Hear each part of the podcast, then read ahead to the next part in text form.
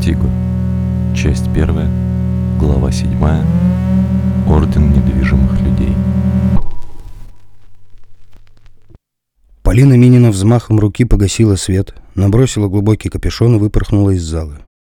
Прошуршав юбками по широкому коридору, стены которого до потолка завешаны портретами членов нескольких правящих династий Гордарии, она вышла на дворцовый балкон, украшенный коваными вензелями и гербами в гранитных картушах. Жизнь гарда в долине внизу с приближением ночи плавно перетекала с морозных улиц в дома, загораясь тысячами огоньков в окнах.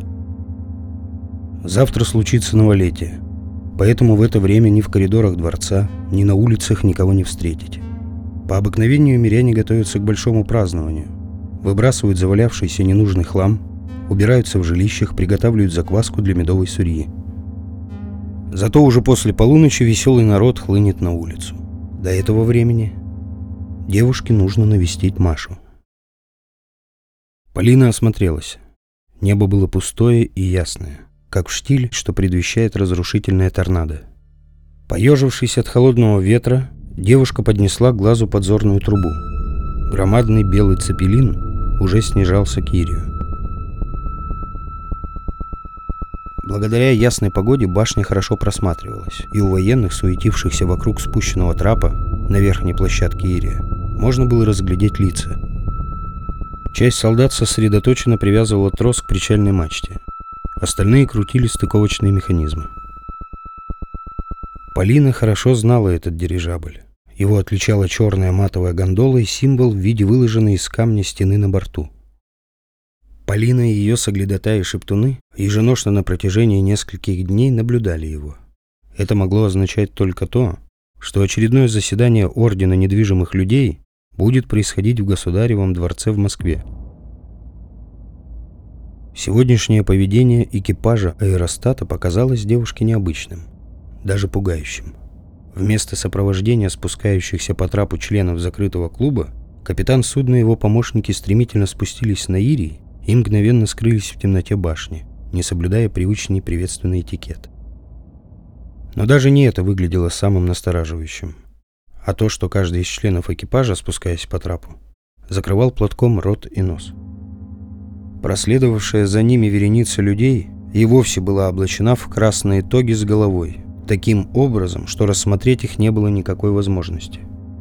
Солдаты шарахнулись от них в разные стороны – Странные пассажиры Цепелина спустились на площадку и оглядели улицы, лежащего у подножия башни Гарда. Как ни пыталась Полина рассмотреть их, варьируя положение шестерни подзорной трубы, кроме иноземного вида тога, увидеть ей удалось только дикий, никогда и прежде не встречавшийся цвет их глаз – золотой. Полина озадаченно опустила трубу и поспешила на улицу, к дому ротмистра Конева. Я погляжу, ты совсем не торопишься к нам, хотя знаешь, как нам необходимо твое общество. Обратилась к Полине Мария Конева, вбегая в восточную трапезную, сопровождаемая вереницей служанок, на ходу поправляющих узкое кружевное платьице, сшитое дочери ротмистра по случаю празднования новолетия. «Ну, чего же ты томишь? Рассказывай, милая, рассказывай, есть ли вести о батюшке?» «Вести есть, Маша, но хороших среди них немного». «Я все снесу, ты, главное, не молчи. В неведении мне находиться непосильно. Содержится граф в особом смирительном доме, в оковах, железах заплечных и с колодками на ногах. Обращаются с ним сносно, но само обитание там для него чрезвычайно мучительно. В большей степени из-за несправедливости заключения, чем из-за физического страдания. Питается батюшка как? Здоров ли? Шептуны твои снесли ему пропитание. Как ты велела, шептуны доставили ему пут вяленой рыбы, лепешки и сбитник рынку. Александр Андреевич на здоровье не жаловался, но ест мало и неохотно. Не до еды ему, Маша, он все в думах да в тоске по тебе. Я слышала, что традиционные жалования и кормления по случаю наступления новолетия Цезарь отменить велел. Не навредит ли это отцу? Не переживай, милая. Коль случится чего, я раньше Цезаря весть получу, ты же знаешь. Опасаюсь я того, что судить Александра Андреевича поручили специальному юстиц-коллегии суду, потому как обвинен он в проступке, направленном против безопасности державы. Случись, не сможем доказать, что безвинно осужден твой батюшка. Смертным приговором может суд разрешиться. Казнью, то бишь. Мария задержала дыхание, взмахом руки прогнала служанок и отвернулась к окну. Велика ли вероятность подобного исхода на твой взгляд? Думаю, невелика, но сообщить тебе о сей возможности считаю себя обязанной. Спасибо тебе, милая. С самого детства моего нет никого мне ближе, нет никого надежнее и дороже тебя. Пряча слезы в учащенном моргании, произнесла Маша. Спустя мгновение, словно спохватившись, суетливо приобняла гостю и подвела к столу. Ой, боги милостливые, вот же дряная я хозяйка. Прошу, милая моя, присаживайся, угостись сурьей и блинами. Ты утомилась, небось, а я тут все с горестями своими да расспросами. С благодарностью. Полина грустно улыбнулась и присела поближе к стулу, где за семейными трапезами располагалась сама юная графиня Конева. Во главе стола пустовало место ротмистра. Мария взглянула на него и, вздохнув, вновь отошла к окну. Служанки подали ужин. А Данииле вестей нет у тебя? Взволнованно затеребила перстами завязки платья дочь ротмистра. Неспокойно мне на сердце. За день до отплытия он гостил у нас, но был, супротив обыкновения, холоден, замкнут и сух. Про цели путешествия отвечал уклончиво, вопросов о сроках плавания недвусмысленно избегал. Известно мне, что в условленное время на прибывший за ним корабль адъютант Воронцов не явился, и уж третий день судно ожидает его в порту. Поговаривают, что в северную экспедицию его снарядил герцог Гаторбский на деньги Союза Швеции с западными провинциями, что семитскому балу поклонились. О целях мне неведомо, но полагаю, что авантюра сия безопасной быть не может. Власть царя царей по всей Гордарии слабеет, но на севере она пока непререкаема. Коли имеет Гаторбский в тех землях интерес свой, то жди смертей. Едва удержавшись на ослабевших ногах, Мария присела на подоконник. Ах, страшное время. Страшное. Отчего люди не живут в гармонии, подобно цветам и деревьям? Отчего им тесно в нашем бескрайнем мире? Отчего интересы одних непременно спотыкаются о счастье других? Свет наш, сударыня, на пороге фуфлыга этот, охальник-писарь. Как бишь там его, Лёшка! Не иначе, как сам Вельзевел его принес. Со старческим кряхтением и ворчливым бормотанием в трапезную ввалилась Варвара Кузьминишна. Говорит, мол, разговор у него к цесаревне. Я ему втолковываю, что видеть его в этом доме больше не желают. А Анна Петровна уже давно окрепла и во дворец укатила. Так он не унимается, вас видеть хочет. Старуха, обнаружив за столом гостью, сконфузившись, замолкла. Какой омерзительный человечишка! Да как он посмел явиться после своих гадостных поступков? Велите гнать, вымеска? От чего же гнать? Выслушаем мерзавца. Поди не просто так явился. Видать, опять чего-то выкруживает таки змей. Велите впустить? Негоже осквернять дом его присутствием. Сама спущусь. В своем ли ты уме, Маша? Вскочила из-за стола Полина. Недорога тебе честь графа? Как можно унизить себя общением с предателем и кляузником? Постой! Остановись немедля! На злое злым отвечать, вот что есть бесчестие. Мне ненавистен этот человек, но гнать его с порога, не дав высказаться, не позволю. Поступай, как знаешь, раз так. Но будь осторожна. Я бы с ним поступила так, как он того заслуживает. Писарь тайны его величества службы, Алексей Сумароков, был невзрачен больше обыкновенного. Его кудрявые волосы были грязные и неухожены, его чело печально, глаза грустны. В вечернем свете уличных ламп весь его облик скорее пробуждал беспокойство и жалость, нежели злость. Как ни старалась дочь ротмистра держаться высокомерно и презрительно, в полной мере ей это не удавалось. Зачем пожаловали? выразить искреннее сожаление судьбой Александра Андреевича и нижайше просить великодушного прощения у вашей милости. Видят боги, не мог я и помыслить, что таким образом закрутится в жизни колесо. Какой же вы низкий противный человек!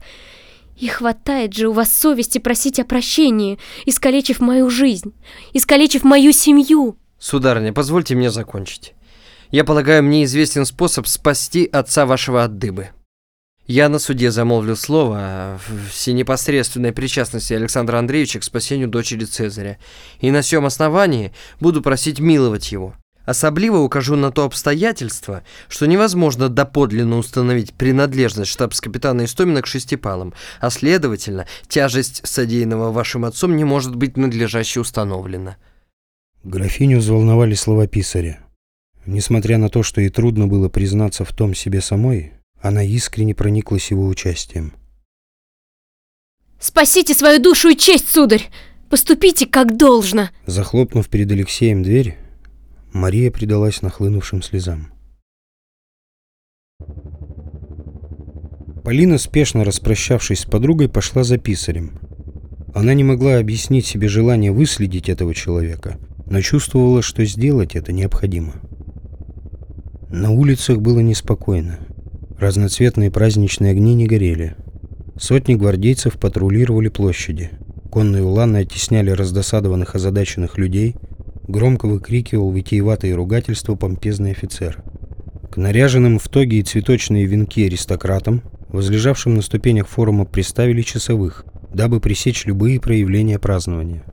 Тех же, кто в паланкинах плыли к Кремлю, останавливали и вынуждали покинуть пределы Белого города. Вопреки обыкновению оказались запертыми все ворота в белокаменных стенах царских палат. Преддверие столь значимого дня никогда еще не было столь тревожным. Алексей, шедший в десяти шагах перед Мининой, очевидно, был не меньше других озадачен происходившим на улице. Следовательно, о причинах такого поведения солдат ему было неведомо. В то же время он не сторонился и не прятался, а напротив бесстрашно проходил через шеренги гвардейцев, значит, для себя лично последствий не опасался. Полина, заинтересованно осматривая людей, следовала за ним. На театральной площади возник конфликт. Миряне, возмущенные тем, что гвардейцы выбивали из рук празднующих блюда с блинами и сладостями, били кувшины с сурьей и брагой, расталкивали всех, не обращая внимания ни на пол, ни на возраст, взяли в руки подручные предметы и громко взроптали. Раздались одиночные выстрелы и вопли раненых. У усатого улана стянули с лошади. В суматохе и давке драгуны пустили коней в толпу. Выстрелы стали чаще, а крики и гомон слились в монотонный гул. Люди повалили в разные стороны. Солдаты, разбившись на отряды, оцепили участки площади и улицы. Полина проводила взглядом группу солдат, и когда те скрылись за колоннадой, поочередно расспросила разбредающихся людей. Картина складывалась пугающая. Большинство мирян утверждали, что Цезарь Петр Алексеевич приказал праздничный день новолетия из обихода русских людей изъять, и летоисчисление отныне применять по шведскому образцу. А тех, кто подчиняться царской воле откажется, без разбору арестовывать. Всех, кои посмеют вопреки указу праздничной суетой заниматься, без сожаления пороть плетьми с крюками. Вновь громыхнули мушкеты. Девушка в празднично малом кокошнике упала перед Полиной, захлебываясь кровью. Полетели в небо молитвы богам и рыдания. На театральном бульваре встали трамваи. Из них в рассыпную повалили люди. Испуганно озиравшийся по сторонам Алексей сорвался с места и побежал вдоль аркад паркового ограждения, в узкие полутемные улицы земляного города. Стараясь не терять из виду писаря, Полина побежала за ним, но врезалась в гвардейского офицера, угрожающе машущего в воздухе османской саблей. Военный что-то раздраженно заорал и силой оттолкнул девушку. Она, едва устояв на ногах, побрела туда, где в последний раз видела Алексея. Но его уже там не было.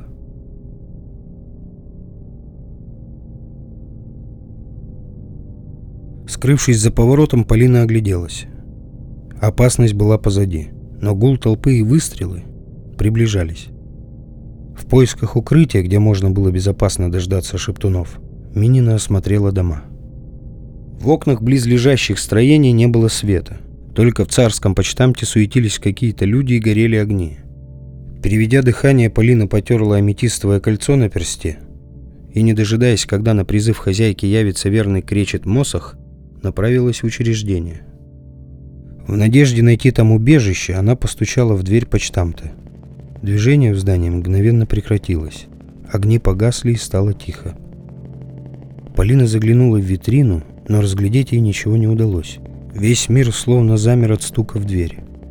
Осталось лишь движение теней от покачивающихся на ветру уличных светильников и дерганный полет блестящих насекомых. Приглушенное лошадиное фырканье со стороны внутреннего двора почтамта разрушило воцарившееся оцепенение.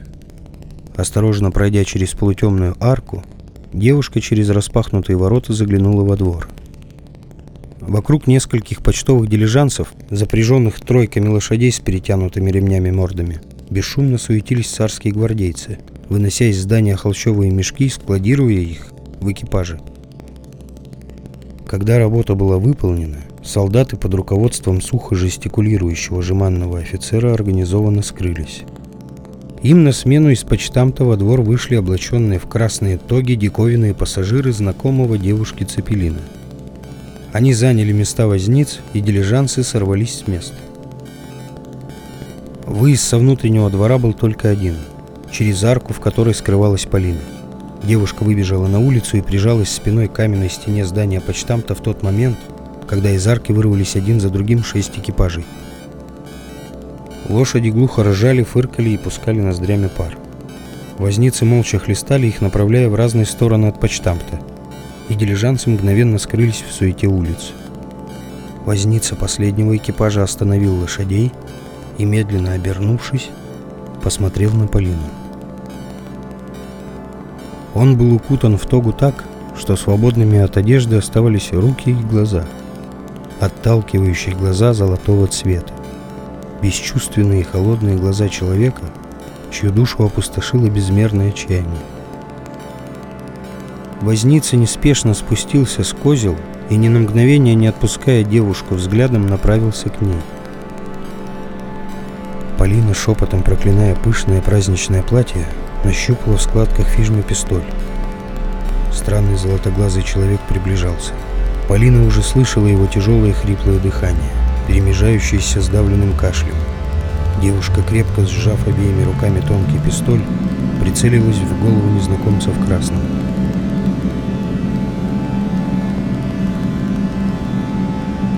Прошу вас остановиться, иначе я буду вынуждена стрелять.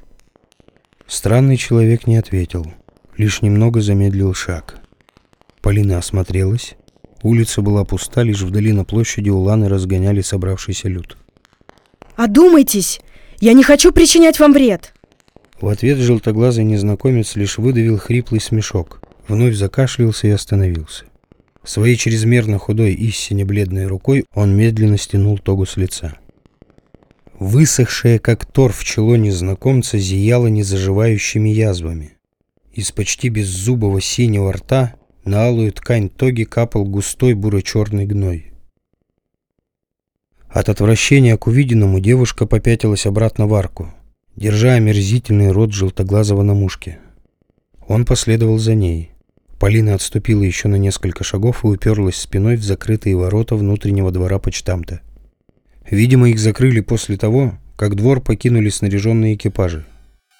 В свете качающихся фонарей, приближающийся к девушке монстр казался самим Вельзевелом во плоти. Откуда ни возьмись, громко хлопая крыльями, на желтоглазого кинулся Мосох. Раз за разом он взмывал в небо и самоотверженно бросался на недруга. Он бил своим острым клювом и когтями впивался в чудовищное лицо незнакомца. Но тщетно. Желтоглазый на ходу отмахивался от птицы. Писк кречета. Ворота не поддаются. Ритмичное хлопанье крыльев. Громкий резкий кашель чудовища. Удар. Взрыв перьев. Шаги. Ворота не поддаются. Пистоль. Вновь кашель. Брызги гноя на лице. От омерзения в купе с ужасом у Полины Заболел живот и закружилась голова. И она, зажмурившись, выстрелила. Когда девушка открыла глаза, она была готова к тому, что пули не могут навредить золотоглазому демону. Но к своей радости обнаружила в нескольких шагах от себя бездыханное тело монстра с простреленным лбом, из которого бурым фонтаном била густая, но почти человеческая кровь. Труп невыносимо смердел. Полина обошла его стороной и направилась к дилижансу. Символ каменной стены, нанесенный на сургучную печать, кое оказался маркирован груз, в купе с виденным ранее цепелином, не оставлял никаких сомнений. Орден недвижимых людей запустил свои щупальца в российскую державу. Это означает скрытную, необъявленную войну, средства которой будут чудовищными, а итоги разрушительными. Последствия их страшных решений непредсказуемы, но одинаково жестоки, ведь члены Ордена покорили само время. Способность замирать на годы или даже десятилетия позволяет им не придавать значения цене совершенных ошибок, а расчетливо изучив результаты, принимать новый, подчас не менее тяжелый для мира декрет. Корысть, алчность и слепое поклонение бесам являются движителями управленческой деятельности членов Ордена. Их сердца холодны, их цели меркантильны, судьбоносны и вредны для мирового равновесия. В холщовых мешках оказались части тел леших. Обнаружив, кто стоит за этим кошмаром, Полина не удивилась содержимому мешков. Важно было разгадать задуманное орденом и постараться пресечь, пока еще это можно было сделать. Собрав рукой юбки, Полина влезла на козлы и направила тройку в сторону земляного вала. Кречет уже кружил над дилижансом. Он сообщит шептунам о месте встречи с Полиной. Миновав земляную заставу, Полина покинула пределы города по расчищенной купеческой дороге, пересекла Аузу и, сторонясь кудиновских тополей, въехала на пустынную вершину глиняного холма. Там ее уже ожидали двое шептунов в свойственных им искажающих голос масках в виде длинного клюва со стеклянными линзами в прорезях для глаз. Спустившись с козел, Полина отвязала лошадей. Отойдя на несколько шагов, она бросила взгляд на стоявший на вершине холма почтовый дилижанс, наполненный зловонным грузом. Темная карета на фоне ночного переполненного звездами неба казалась ей страшным предостережением, символом зла, бесшумно распространяющегося закоулками человеческих душ через пороки. Не единожды за всю историю люди, поддавшись этому злу, уничтожали все, что было ими создано. Один из шептунов бросил газовую лампу в открытую дверь дилижанса и поднес пламя зажигательного черенка. Экипаж вспыхнул. От запаха тлена и сжженного мяса Полине стало дурно. Шептун отбросил в сторону черенок, проводил Полину до ее кареты, помог забраться внутрь и привязал почтовых скакунов. Второй сел на козлы и дал ходу. Полина посмотрела в окно на догорающий остров дилижанса. Еще пять таких экипажей отравляют Москву. Немедленно отыскать их и доложить мне. Обратилась Полина к сопровождавшему ее шептуну. Никак не могу взять в толк, для чего можно использовать куски леших. Боюсь, для распространения заразы. Какой еще заразы? Полина не знала о своем собеседнике ничего, поскольку это одно из важнейших условий службы ей. Леши возникли после войны, они ее детище. Все они были обычными людьми, как вы и я. Фосфорное оружие сделало их бесплотными уродами и поразило их тела болезнями. Сей термин означает поражение организма, медленное его разрушение. Я слышала об этом. Полагаю, контактирующие с лешами люди и животные способны подхватить эту заразу. Если это так, сей процесс может стать вовсе неконтролируемым. Страшно даже представить возможные последствия такой вероломной атаки. Высоко в небе тревожно закричал Мосах. Полина посмотрела на него, затем на аметистовое кольцо, которого он так беспрекословно слушался, и к горлу девушки подкатил комок. Она прикрыла рот рукой и прокашлялась. На ладони остались буры черные капли.